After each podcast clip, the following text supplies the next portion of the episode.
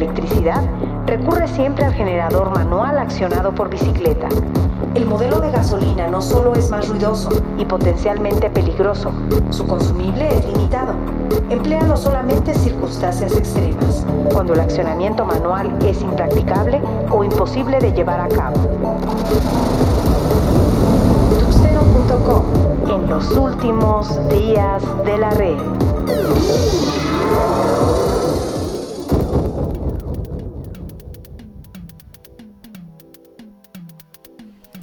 Señores, bienvenidos a esto que es el podcast de tuxteno.com en su episodio número 99. Y sí, como ya lo vieron, tenemos formato completamente diferente ahí ya cerquita para arrancar con el podcast número 100. Estamos ya muy cerca, pero bueno, pues antes de hacer el 100 hay que hacer el 99.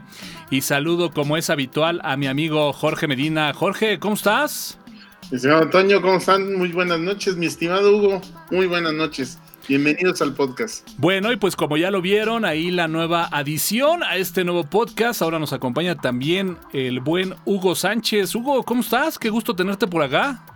¿Qué tal, Toñito? Pues encantado. Jorgito, un abrazo y muchas gracias por estar aquí.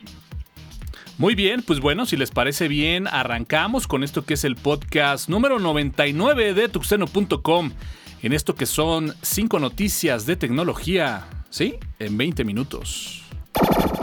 Lo trascendente. Noticias. ¿Matar internet al cine? Dice y se enfoca en el streaming. ¿Qué pasa, Antonio, con esto? Pues sí, digo, finalmente lo hemos eh, estado viendo recientemente a través de Disney, que bueno, pues justamente algunos de sus contenidos con todo este tema de la pandemia pues vaya, ya no hubo oportunidad de estrenarlos ahí en la pantalla grande. Y bueno, pues de repente el empezar ya a considerar el tema de los servicios de streaming o al menos la plataforma como tal, pues bueno, se vuelve una realidad. Recordamos por ahí ese proyecto de, pues bueno, tan, tan mencionado en donde se hablaba que justamente eh, pudiéramos tener ya esas películas de cartelera directamente en una plataforma de streaming, en donde, bueno, pues por ahí ya se estaba negociando con todas las empresas grandes de las películas en donde pues bueno, justamente se pudieran tener en el mismo tiempo, obviamente a través de un servicio de pago, a través de un servicio de streaming. Y es que habrá que decirlo, hay de gustos a gustos y bueno, pues así como hay gente que le encanta hacer las visitas a la sala, el ver las pantallas grandes, eh, este sonido ambiental, envolvente, pues bueno, también está el otro lado de la moneda en donde bueno, pues hay gente que simplemente espera que justamente esa película que se está estrenando con el tiempo llegue a una plataforma de streaming para verla, pues bueno, ahí en la comodidad de su casa. Así que bueno,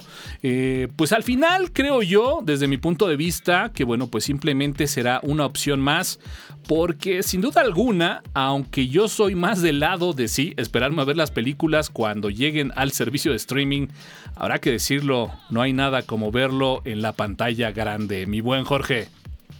Pues sí, mi estimado Toño, eh, considero que dada esta pandemia, dada esta situación del bicho, pues ha, pues ha traído cosas que muy probablemente a lo mejor o ha adelantado cosas que a lo mejor iban a ser en años, en años eh, posteriores. Sin embargo, pues podemos ver que eh, empresas como Disney, pues se hizo, se hizo de, una fuerza de, pequeñas, no, no pequeñas, pero de más empresas y canales, precisamente para tener una amplia gama de, contenido y de entretenimiento.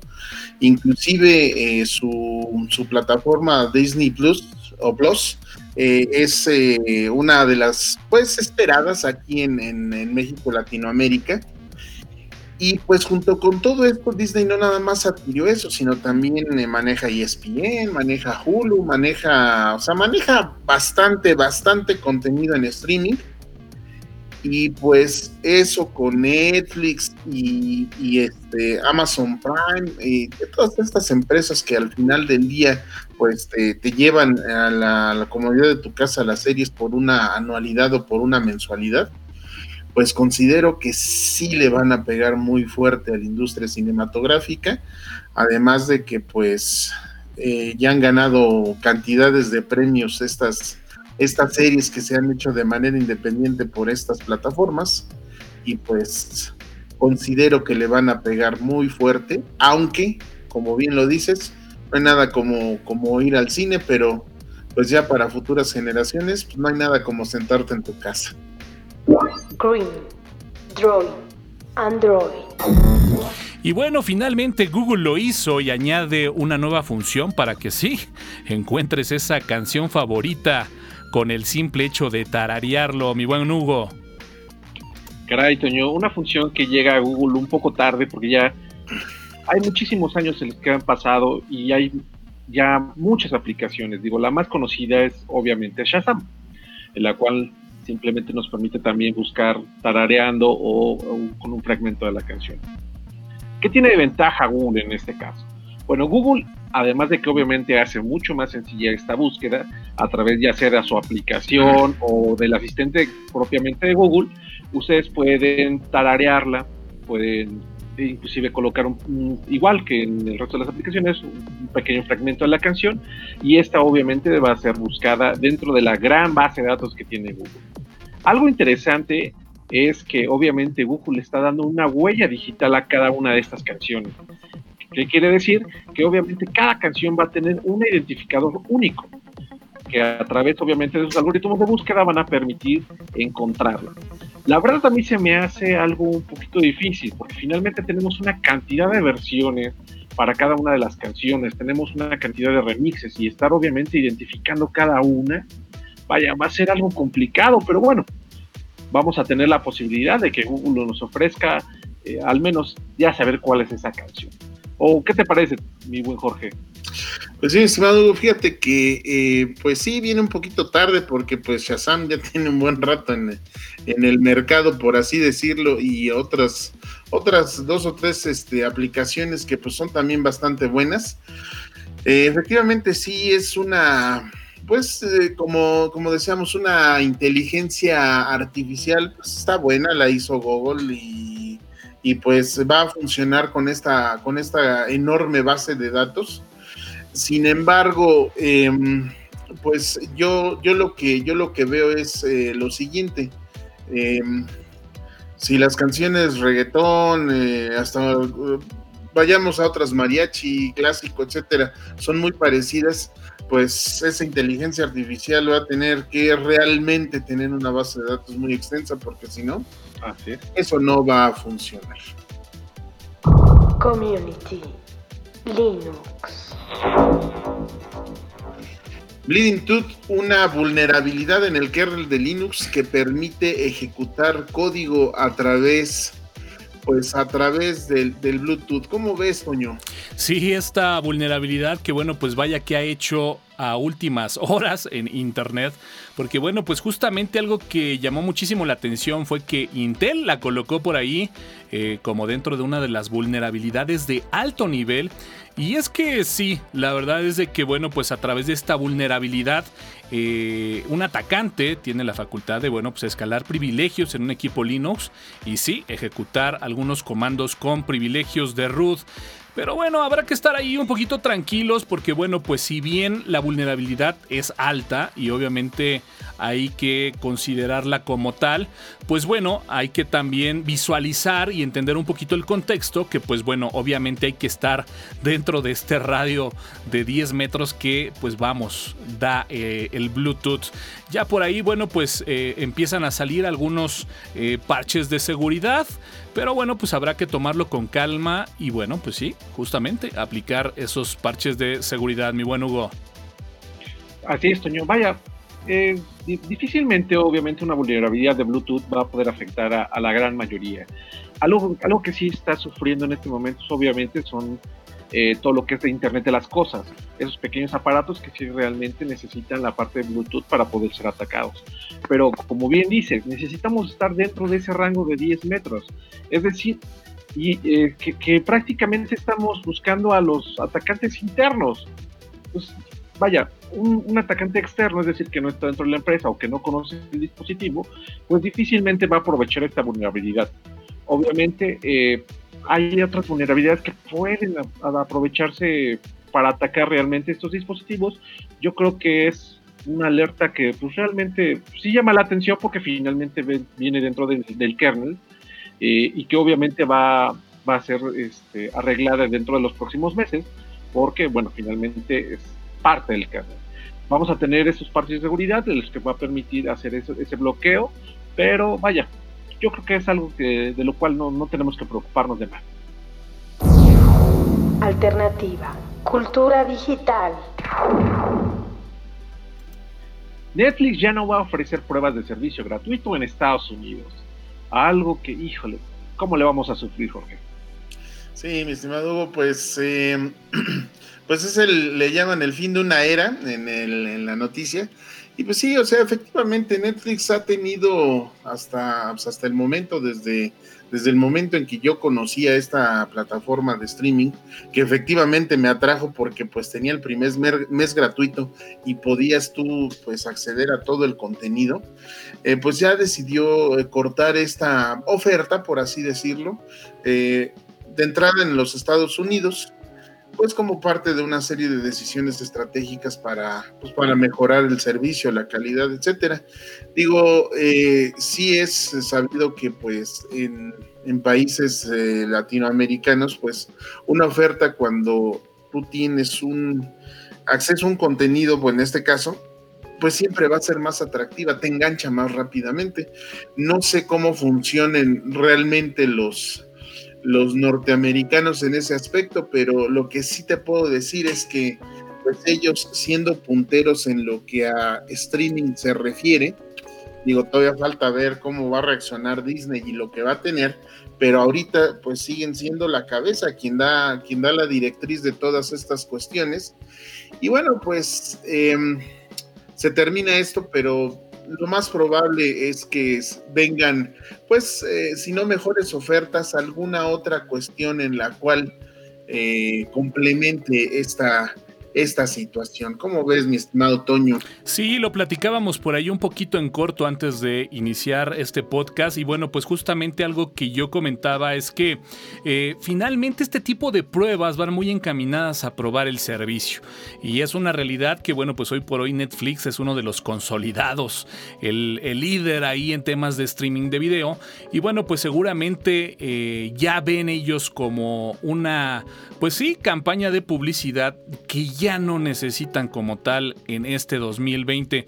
Coincido contigo, mi buen Jorge, creo que eh, probablemente por ahí vamos a encontrar otro tipo de campañas que nos liguen más a Netflix. Yo, por ejemplo, estaría esperando a lo mejor un mes de prueba gratuita para el servicio en 4K, por ejemplo.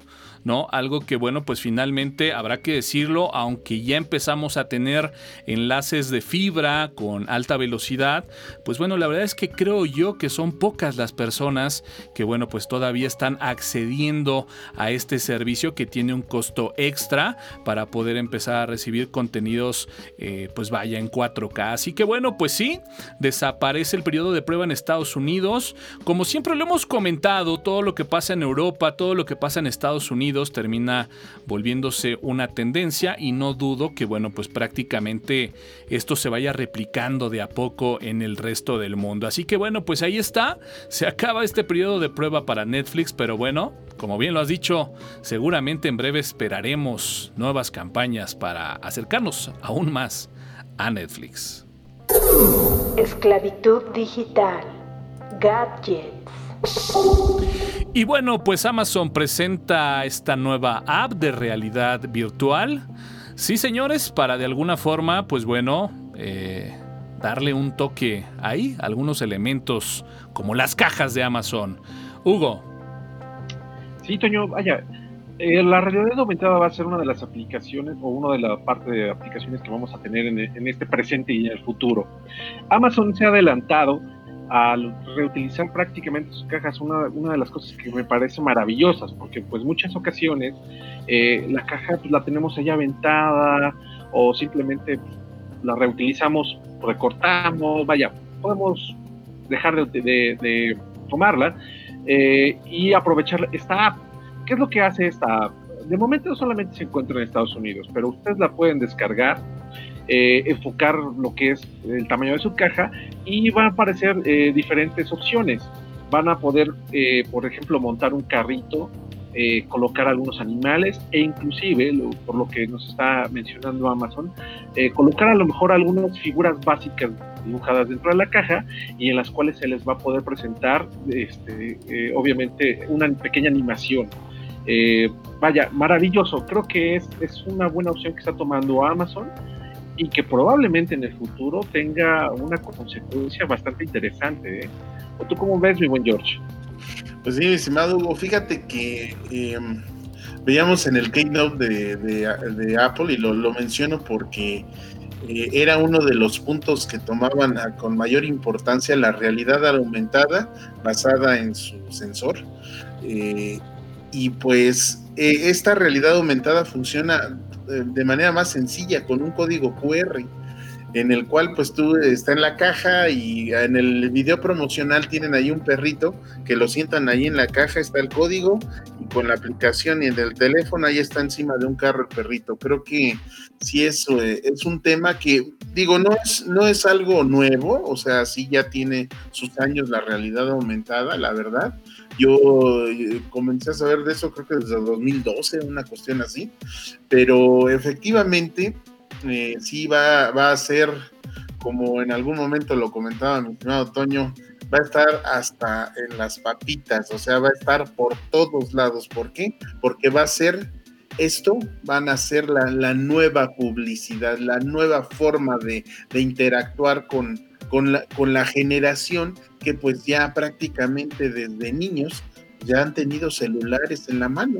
Entonces, pues sí, me parece muy bueno esta, esta realidad aumentada por parte de Amazon. 140 caracteres en la cuenta de Tuxteno en Twitter y todos los updates de status en la página de Tuxteno en Facebook. Más episodios en www.tuxteno.com con un sitio optimizado para iOS y Android. Y bueno, señores, pues con este con esta noticia terminamos justamente este podcast número 99. Pues ahí ya diferente, con formato diferente. Ahora tres opiniones de noticias. Y bueno, pues la verdad, siguiendo y tratando de seguir informando a través de estos medios digitales. Y bueno, pues vamos cerrando por acá y pues te despido, Jorge. Muchas gracias. Muchas gracias. Recuerden pues que estamos en Facebook. Los lives son los viernes y tenemos dos podcasts en la semana. Eh, está el canal de YouTube y bueno, por este Instagram, eh, Twitter, etcétera, nos pueden encontrar. Muchas gracias. Toño, Hugo, gracias. Y bueno, pues también despido de este lado al buen Hugo Sánchez que se incorpora, hace su debut no en el podcast de Tuxteno porque ya había estado por ahí en la temporada 3, pero pues sí en esta nueva temporada. Mi buen Hugo, pues muchas gracias, vámonos.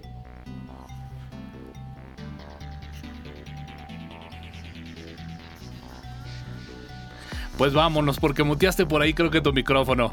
Pero bueno, señores, recuerden también que tenemos por ahí nuestro live el día viernes en punto de las 10 de la noche. Nuestro tercer live de recomendaciones. Eh, muchísimas gracias a todos los que, bueno, pues han estado siguiendo el live, que lo han estado compartiendo. De verdad que la aceptación ha sido muy buena. Y bueno, pues estoy seguro que, bueno, pues las recomendaciones que estaremos por ahí presentando el día viernes serán de primer nivel. Pero antes, recuerden que tenemos el podcast, sí señores, número 100. El podcast número 100, que bueno, pues estaremos transmitiendo por ahí el próximo día jueves en punto de las 8 de la noche. Yo soy Antonio Karam, AN Karam en Twitter. Muchísimas gracias por seguirnos y nos escuchamos en la próxima. Las cadenas de la esclavitud solamente atan las manos. Es la mente la que hace al hombre libre o esclavo. Tuxeno.com en los últimos días de la red.